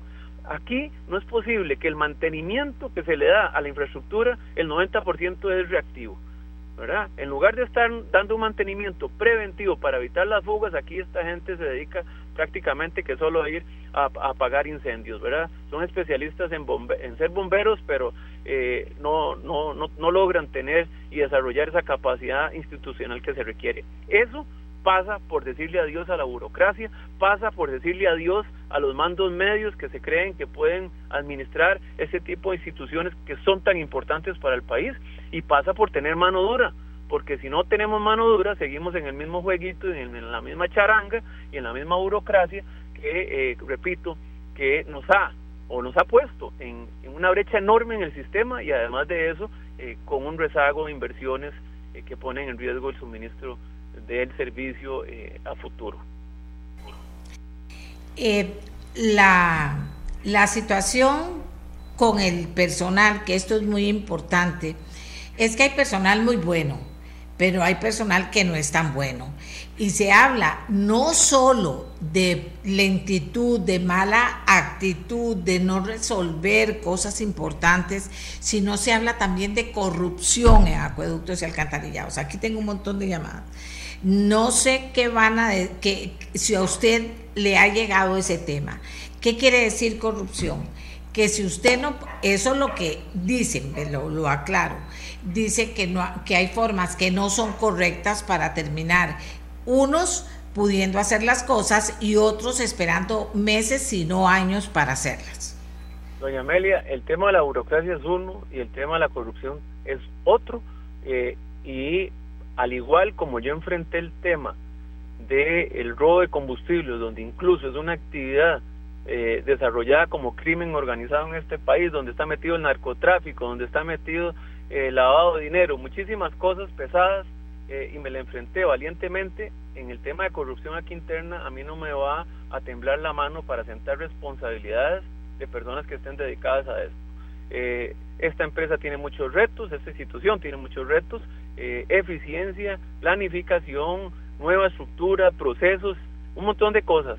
Eh, y en algo en el que tampoco vamos a descuidar es el frente eh, en contra de la corrupción. O sea, aquí son proyectos enormes y el que quiera meterle mano a estas cosas, por lo menos en mi gestión, lo que yo puedo prometer es que le vamos a cortar la mano, porque estos son recursos de todos los costarricenses. Tenemos que administrarlos bien, tenemos que ser muy transparentes y este más bien eh, hacer una invitación a todos esos que les gusta meter la mano, eh, pues que ya pueden ir abandonando el barco porque no son personas que queremos en nuestro equipo de trabajo, no son eh, no son personas que la institución merece tener adentro y son personas que tienen los días contados porque en la medida en que se vayan dando las denuncias y logremos identificar eh, digamos indicios de que puede eso estar mal toda esta gente va a ir a parar al Ministerio Público y esperamos que eh, vayan a descansar a, a, las cárceles de este país, porque aquí definitivamente no tienen cabida en esta institución. Inclusive me dicen que en acueductos, cuando hay gente buena, trabajadora, eficiente, seria, valiente, que se atreve a decir esto hay que cambiarlo porque no está bien, o está, hay que quitar a tal persona, etcétera, lo que hacen es que eh, ¿cómo lo dijo? Porque aquí lo dice muy, muy duro y muy feo, pero que echan a las personas cuando son así ahí en acueductos y que muchísimos mediocres y muchísima gente que no hace las cosas correctas se queda ahí para siempre y nadie la toca. ¿Cómo va a ser para detectarlos? Eh, siento que para medir esta situación, ¿verdad? Eh, hay gente muy buena aquí en el AIA, muy profesional y no solo esto, hay gente con la camisa puesta, y no la camisa de la IA, sino la camisa del país. Y eso yo lo vi reflejado en la atención de esta crisis de contaminación del agua, donde personas, estos que estaban entregando agua en cisternas, doña Amelia, a las 5 de la mañana estaban de pie trabajando hasta las 11 de la noche, no veían sus familias, eh, prácticamente ni tiempo para almorzar.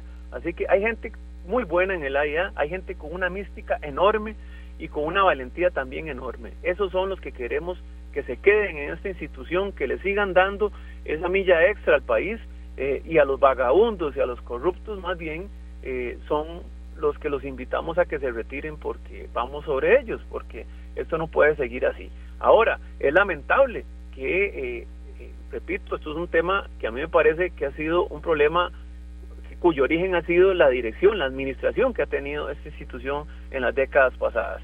Ha faltado mano dura, de pronto uno no sabe si se han prestado a la alcahuetería de este tipo de personas vagabundas y corruptas, pero por lo menos en lo que es mi gestión, eh, aquí, como lo he dicho, no tienen cabida y en la medida en que vayan apareciendo les vamos a ir cortando las manos porque este tipo de empleados públicos no se merece en nuestro país y no se merece la IA eh, y no se merecen los costarricenses porque eh, estamos, como lo he venido diciendo, estamos hablando de un servicio esencial que tiene que funcionar como un reloj. Es un gran reto, sin lugar a dudas, doña Amelia, eh, pero tenemos claro las bases de esta gestión, ya yo las compartí con mi equipo de trabajo, tenemos claro el repudio al tema de corrupción, la necesidad de trabajar con probidad y tenemos claro que tenemos que tener un enfoque de empresa, no de pulpería, y un enfoque de eficiencia y este y de pensar eh, teníamos una discusión a nivel de equipo, ¿verdad? El servicio al cliente. Mire, y, yo preguntaba cuál es el cliente. Y mira, el cliente no solo es el abonado, el cliente es ese chiquito que está allá en aquella comunidad eh, que nunca ha recibido agua potable en su casa. A ese hay que llegarle. Eh, así que el reto de nosotros es mucho más grande que un servicio a los abonados, sino un servicio a todo el país y un servicio de calidad para todos. Vamos a ver, que eh, un par de preguntas más, porque ya casi se nos acaba el tiempo. El laboratorio de aguas, ¿está usted de acuerdo que pase a manos de salud como quiere y desea, y, y creo que está haciendo gestiones la ministra de Salud? Vea, doña Amelia, perdón que diga esto, pero yo estas cosas las trato con total transparencia, yo no pretendo tapar el sol con un día. El laboratorio que tiene la IA no es el laboratorio que merecemos. Es un laboratorio que es evidente que requiere una modernización para estar a la altura de las necesidades que tenemos en esta institución y que tienen los costarricenses. Es un laboratorio que no tiene la capacidad de darnos la información de, por ejemplo, en este caso, del el, contenido de hidrocarburos que, podría tener el agua, pero tampoco está en la capacidad de decirnos eso rápidamente para poder actuar eh, bien. Así que eh, creo que eso es una realidad y amerita totalmente una modernización. Ahora, ¿a dónde tiene que estar? Yo, igual, con la misma transparencia, eh, yo tengo que decir que a mí me parece que tiene que estar en el AIA. O sea, no es posible que nuestro negocio sea ofrecer a los costarricenses agua de calidad y no tengamos cómo testear el agua que estamos ofreciendo. Entonces, lejos de que sea eh, un tema de que haya que sacarlo de la hay que, hay que tomarlo, eh, hay que intervenirlo, hay que modernizarlo y hay que ponerlo a la altura de lo que necesitamos. Y a mí me parece que tiene que ser aquí en el AIA, no tiene que ser afuera. Si el Ministerio de Salud requiere servicios de laboratorio, pues que haga su laboratorio o que contrate los laboratorios que requiera, pero repito, el negocio de la, de es ofrecer agua de calidad y necesitamos contar con los instrumentos para garantizarle a los costarricenses que el agua que les está llegando a su casa es agua potable. Eso, repito, muy transparentemente sobre ese tema, eh, yo no pretendo tapar eso con y me parece que también el tema de si tiene que irse o no, me parece que tiene que quedarse aquí y hay que hacerlo bien, simplemente. En muchas ocasiones el CUNAVI o, la municipalidad arreglan una calle, luego llega acueductos y alcantarillados con algún trabajo y la deja en mal estado va a buscar algún proceso de comunicación más eficiente, de coordinación con estas entidades para evitar que eso pase. Eso no debería ser tan difícil y la gente no lo entiende. Igual tiene que hacer el ICE, igual tienen que hacer muchos que luego de que está una calle terminada lleguen y rompen y ya la calle no queda igual. Doña Amelia, y es que eso es básico. O sea, ¿cómo es que no vamos a poder tener una coordinación institucional eh, para y para evitar esos desperdicios, porque al final son desperdicios. ¿Cómo es posible que pase con nadie haciendo una carretera, la deja impecable y después se hace un hueco? Bueno, eso es otra evidencia de que el tema de los procesos, el tema de la receta, el tema de los ingredientes que ha venido aplicando la IA no es la correcta, eh, por las razones que sean, eh, que ameritan totalmente un replanteamiento en la receta, en cómo se hace el pastel para que nos quede mejor la coordinación interinstitucional es algo que ha caracterizado a este equipo de gobierno. Muchas de las cosas, doña Amelia, nosotros las resolvemos con una llamada, hablándonos con un WhatsApp, eh, y, esta pues no debe ser la, la excepción, por, por, el contrario, más bien este, es yo en lo personal he sentido un grandísimo apoyo por parte del MO, por parte de salud, de Mideplan, del MINAE, para apoyar la gestión, eh, mi gestión a cargo de esta institución tan importante y lo vamos a utilizar con el fin de, este, de hacer que las cosas sucedan, que los proyectos se hagan, que se hagan rápidamente y también eh, dejar de lado estas torpezas de ir detrás de el CONAVI haciendo huecos en las carreteras. eh, don Juan Manuel, le deseamos mucha suerte. Hay mucho que hacer ahí.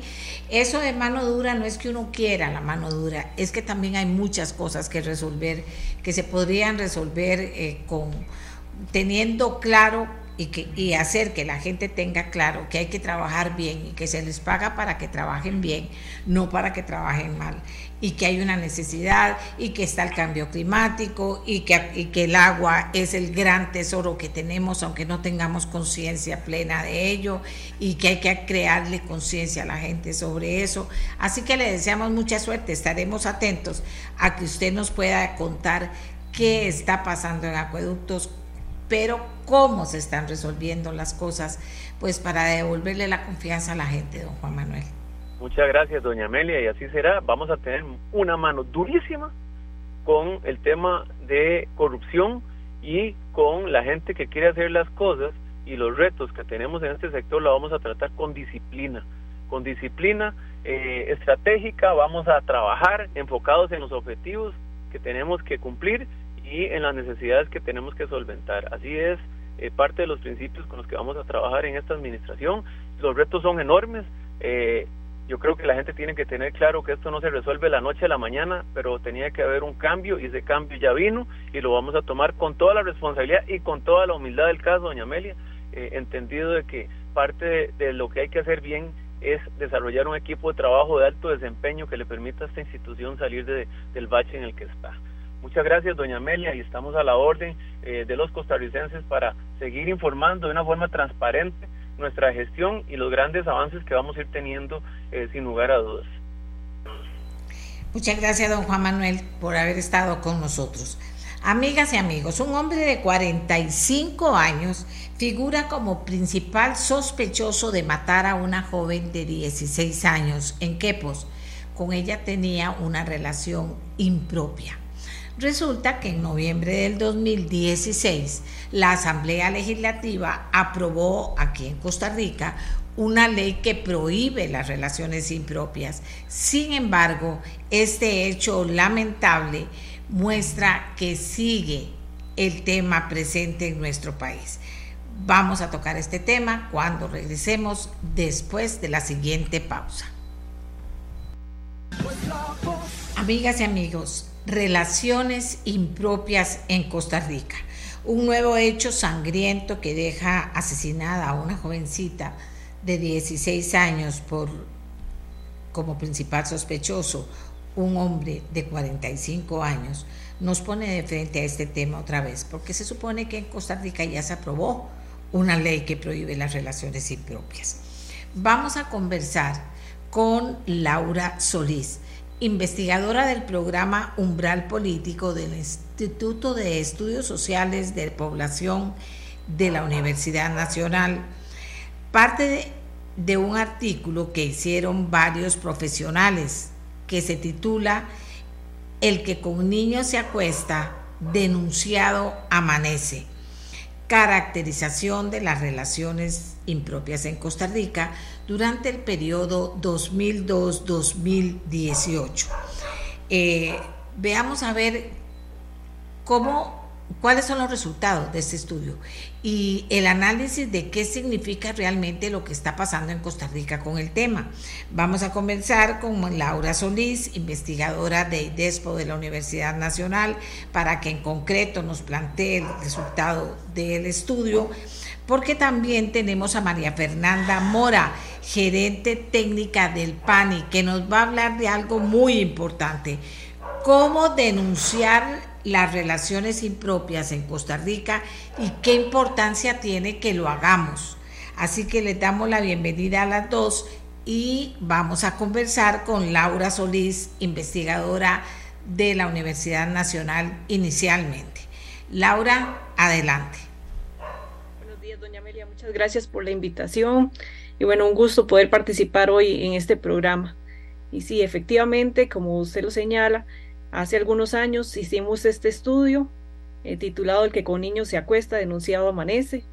Hace alusión a ese dicho popular y justamente en esa visión de cómo se había naturalizado este tipo de relaciones en la sociedad costarricense, cómo era algo en general normalizado, pero que a través del tiempo tiene que irse identificando que es una forma de violencia contra las niñas y las adolescentes y las implicaciones que efectivamente esto puede tener a nivel de la sociedad y las afectaciones para estas mujeres.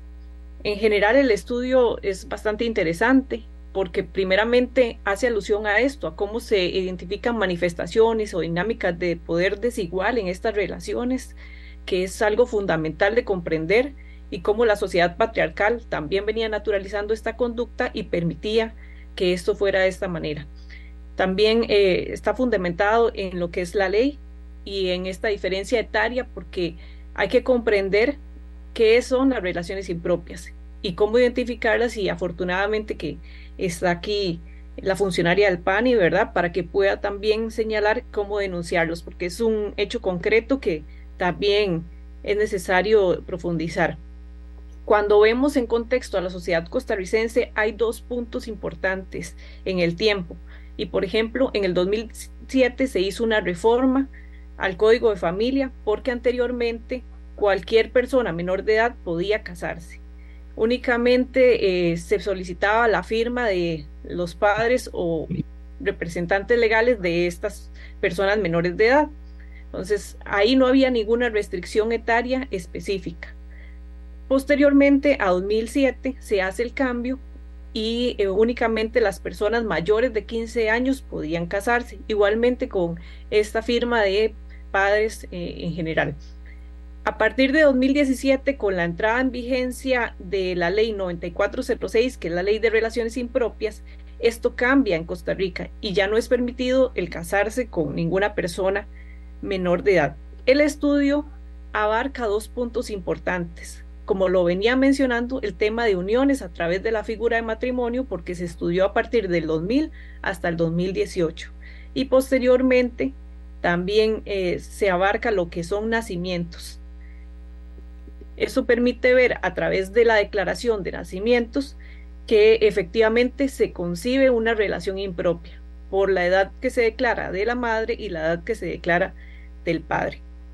Entonces, importante estos dos detalles. En relación con esto, bueno, los principales resultados que vamos identificando son dos. Eh, en la línea de nacimientos vamos a observar, por ejemplo, que la mayoría de nacimientos estaban dando en edades de los 16 y los 17 años, por ejemplo. Son como el grueso de nacimientos. Pero cuando vemos eh, estadísticas de este periodo, no es que no ocurrieran nacimientos en edades eh, inferiores, por ejemplo, de 15 años, de 14 años, de 13 años, sí ocurren, pero con una menor frecuencia, pero en el marco de relaciones impropias. Cuando se ve a nivel general eh, de, la, de la generalidad de los nacimientos por cada grupo de edad, en cuales se está dando con una mayor recurrencia las relaciones impropias, ahí sí se salta con una visión un poco más preocupante, porque entonces vemos que para los grupos de 13 y de 14 años, de todos los nacimientos que ocurrieron durante ese periodo, son los que tienen un porcentaje mayor de relaciones impropias. En general, eh, rondando los 25, los 28%. A diferencia de los de otros grupos que eh, estaban cercanos al 20, por ejemplo. Entonces son datos que pueden ser efectivamente preocupantes, sobre todo por las edades tempranas de las niñas. En otros datos que también pudimos observar en el estudio es, por ejemplo, en qué cantones es que ocurre con mayor frecuencia este fenómeno.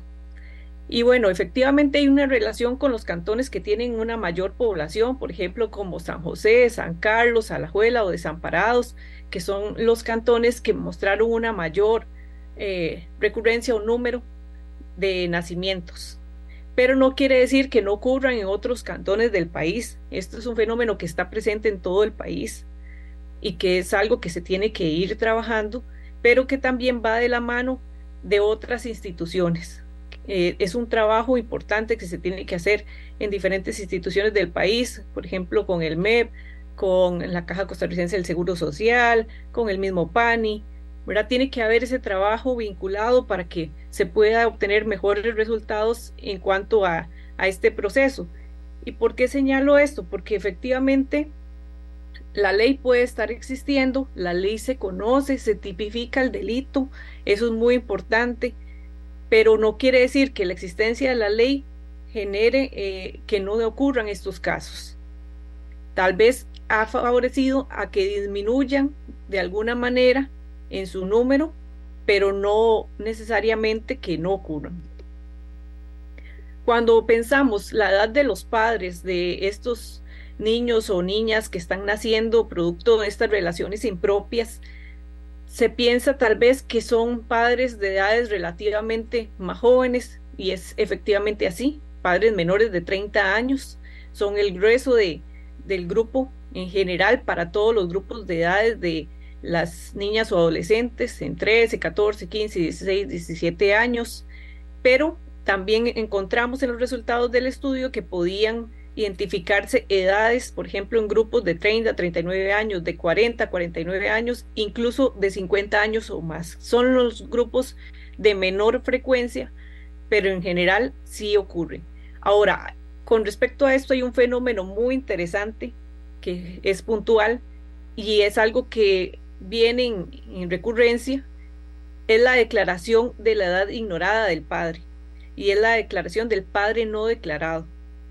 ¿Eso qué quiere decir? Que bueno, que hemos identificado en el estudio que posiblemente como un mecanismo de protección para sus parejas, estas niñas o adolescentes no declaran al padre o no declaran la edad del padre como un mecanismo para evitar eh, esa sanción, O porque socialmente puede estar mal visto.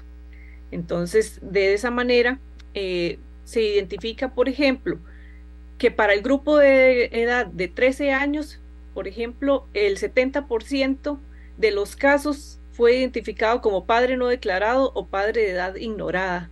Eso es muy significativo, sobre todo para este grupo que es el de menor edad. No dista mucho de algunos de los otros grupos, por ejemplo, el de 14 años cerca del 60% y ya en lo de 15 a 17 años ronda cerca del 50%. Ahora, el otro punto, que es el de matrimonios, que se abordó en este estudio, es muy interesante también identificar las estadísticas y ver cómo se va dando esos cambios en el tiempo, porque efectivamente baja el número de matrimonios con respecto a estos cambios en el código de familia. Efectivamente, a partir de 2018, las estadísticas van a ser cero, porque ya eh, lo que es la ley no lo permitía. ¿verdad? Pero eh, es interesante ver que cuando era posible generar este tipo de inscripciones de unión, habían menores de edad en edades bastante tempranas que estaban contrayendo el matrimonio. Y que esto es algo que a nivel internacional también se ha trabajado para eh, proteger a estas niñas del matrimonio infantil, por ejemplo.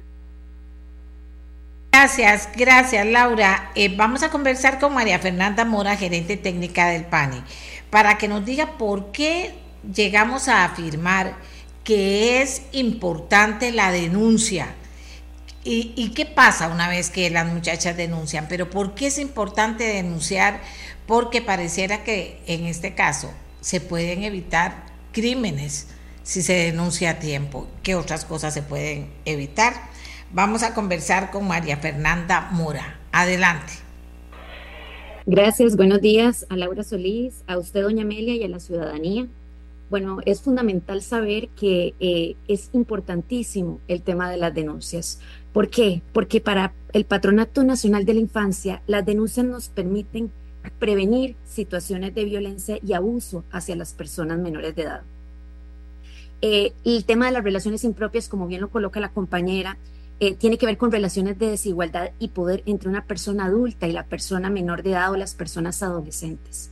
Y esto implica una serie de condiciones de vulnerabilidad que pueden llevar a la exposición de situaciones de violencia donde se ven comprometidos no solo los derechos humanos de esta población, sino que la persona puede estar viéndose forzada a vivir situaciones para las cuales no está preparada y podrían amenazar su integridad física y emocional, como fue el caso de la joven que hemos visto recientemente en las noticias. Esto va a tener eh, una afectación necesaria en el desarrollo integral de las personas adolescentes y desencadenar inclusive procesos como podrían ser la exclusión educativa, eh, embarazos, sometimiento emocional y también económico, aislamiento de los grupos familiares o de las amistades, incluso situaciones a nivel de salud, como podrían ser las infecciones de transmisión sexual y afectaciones también en la eh, autoestima y también la amenaza en el ejercicio del rol materno y otros.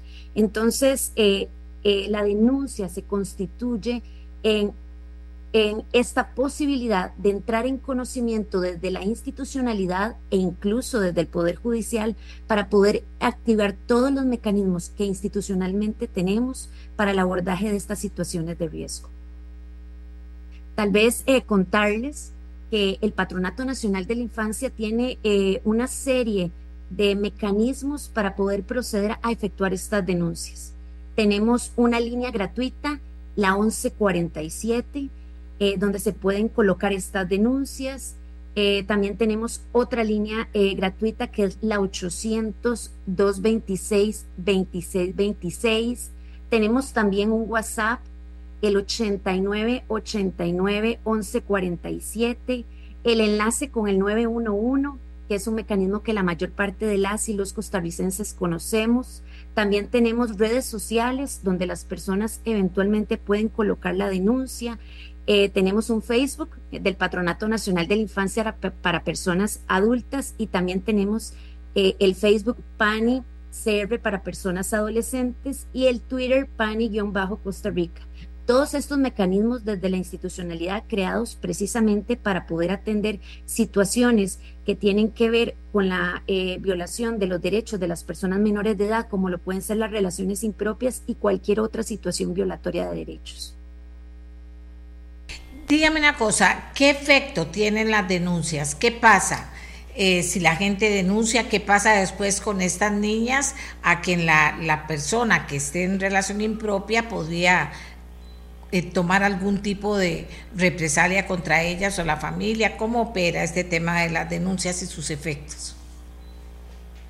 Eh, bueno, importante saber que cuando se recibe la denuncia, sea a través eh, del 911, del Centro eh, de Orientación e Información o a través de las oficinas locales, hay todo un proceso de intervención que se da desde el abordaje psicosocial de la persona menor de edad y también el traslado de esta denuncia al Poder Judicial para efectos del análisis de la situación penal con respecto a esta relación impropia. El acompañamiento para nosotras y nosotros es fundamental porque nos permite en casos donde por alguna razón eh, ajenas al control, por ejemplo, del Ministerio Público, eh, la relación impropia no se tipifique como tal, igualmente le brindamos este acompañamiento necesario e importante para la identificación de, situaciones de riesgo.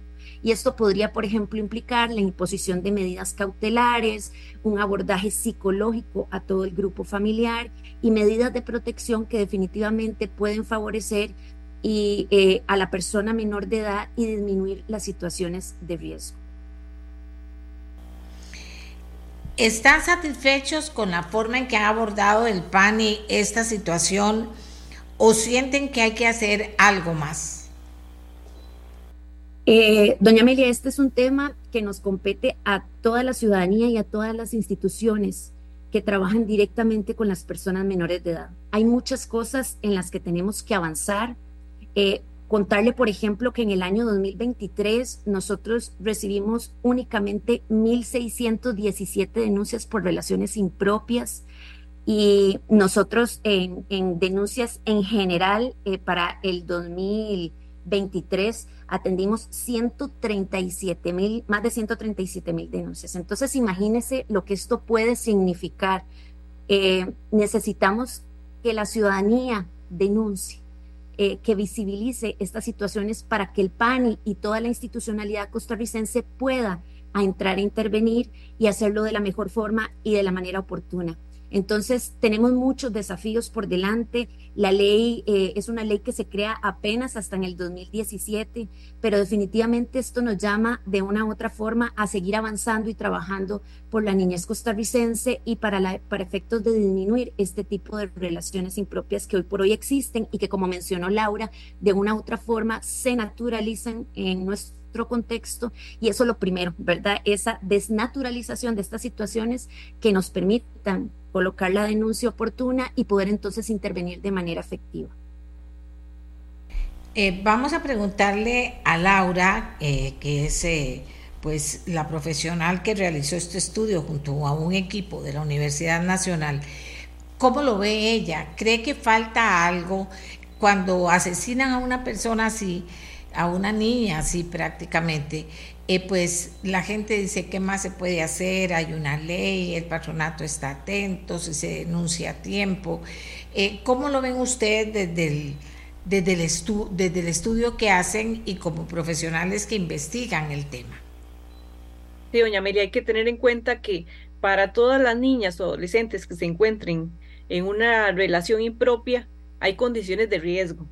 Efectivamente, como ya se señalaba puede ser un riesgo mayor o menor, pero el riesgo está ahí, ¿verdad? Hay violencia eventualmente psicológica, patrimonial, violencia física, sexual, de diferentes tipos a las que pueden estar expuestas estas niñas y estas adolescentes, que no debería de ser efectivamente porque se las están exponiendo a un tipo de relación para la que no están preparadas aún. Por ejemplo, hay un dato que para mí es fundamental en el estudio y es también identificar que si bien ya los datos eh, de estadísticas de población no nos permiten observar matrimonios porque eh, la ley ya no permite la inscripción de matrimonios, ¿qué es lo que está ocurriendo? Que en el marco de estas relaciones se está migrando a uniones de hecho. Entonces es lo que ocurre en muchos de estos casos de violencia, que estas niñas y adolescentes ya conviven con su agresor. Entonces, la intervención debería ser más oportuna. Pero va por esta línea de la denuncia. Lo que ocurre en muchos de los casos también es que ha sido naturalizado y permitido por las familias, porque obtienen algún tipo de beneficio, en muchos casos puede ser incluso económico, que les hace eh, ver de buena manera esa relación impropia. Obtienen estos beneficios y eso permite que no exista denuncia y que quizás personas cercanas que saben que la relación impropia existe, tampoco se animan a hacerlo. Entonces pasa por ese proceso. Primero, desnaturalizar estas relaciones y, eso implica también un conocimiento desde esta población en específico, las niñas y adolescentes, saber que están en un riesgo eh, de violencia, que estas relaciones impropias efectivamente significan eso y que no eh, existe esa visión falsa de que para el amor no hay edad, que era algo que existía hace algunos años y que se va trabajando desde la institucionalidad para cambiar esa visión. Pero definitivamente en todos los casos de violencia necesitamos hacer procesos de lo que es eh, denuncia oportuna y tratamiento de las víctimas, porque la denuncia oportuna no es suficiente. ¿verdad? La institucionalidad también tiene que trabajar en cómo las víctimas salen adelante con estos procesos. Claro, en eso piensa uno también qué pasa después, cómo está el seguimiento. Me queda un minuto, un minuto y medio para poder preguntarle precisamente sobre el tema a la representante del PANI. Tratamiento, ¿cómo está el PANI en cuanto a procurar el tratamiento? ¿Falta algo? Eh, ¿Necesitan algo para que esto sea bien efectivo? Eh, comentarle a doña Amelia que el PANI ha venido trabajando en una serie de cosas que son importantes de resaltar en materia de relaciones impropias. Eh, nosotros estamos dando capacitación al personal del Patronato Nacional de la Infancia para efectos de que puedan atender de la mejor forma estas situaciones. Eh, estamos tratando también de sensibilizar a las personas eh, personas menores de edad y sus familias en esta materia. Tenemos un programa muy importante que se llama Adolescente Madre y en este programa de Adolescente Madre es una atención integral en la cual no solo hacemos eh, transferencias económicas a través de becas que les permitan a las adolescentes madres estudiar, pero nos permite también profundizar si ese embarazo se dio un contexto de una relación impropia para efectos de nosotros hacer el traslado de la denuncia. Por ejemplo, entre abril del 2022 y mayo del 2023, el PANI presentó 1.558 denuncias penales por delitos sexuales y relaciones impropias.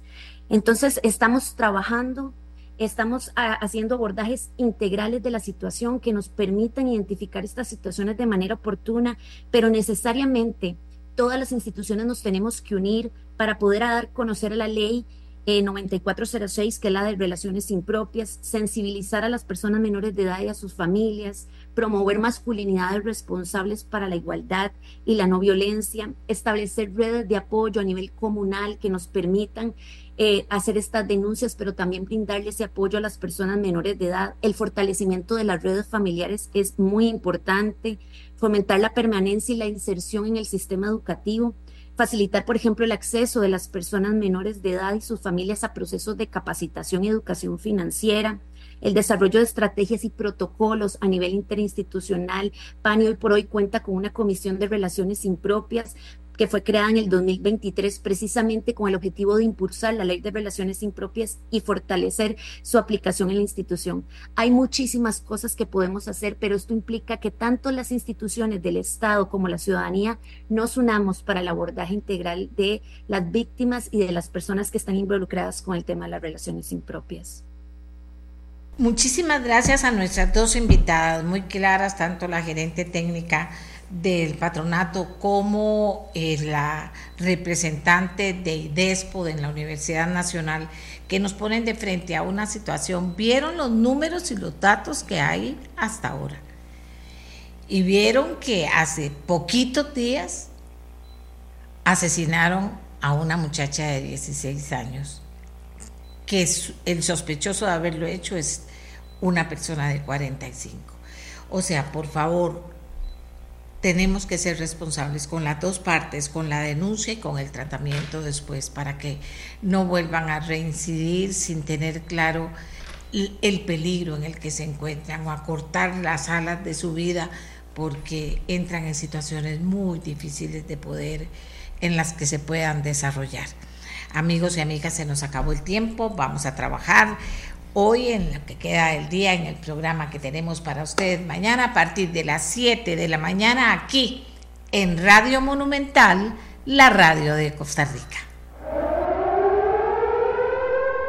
Este programa fue una producción de Radio Monumental.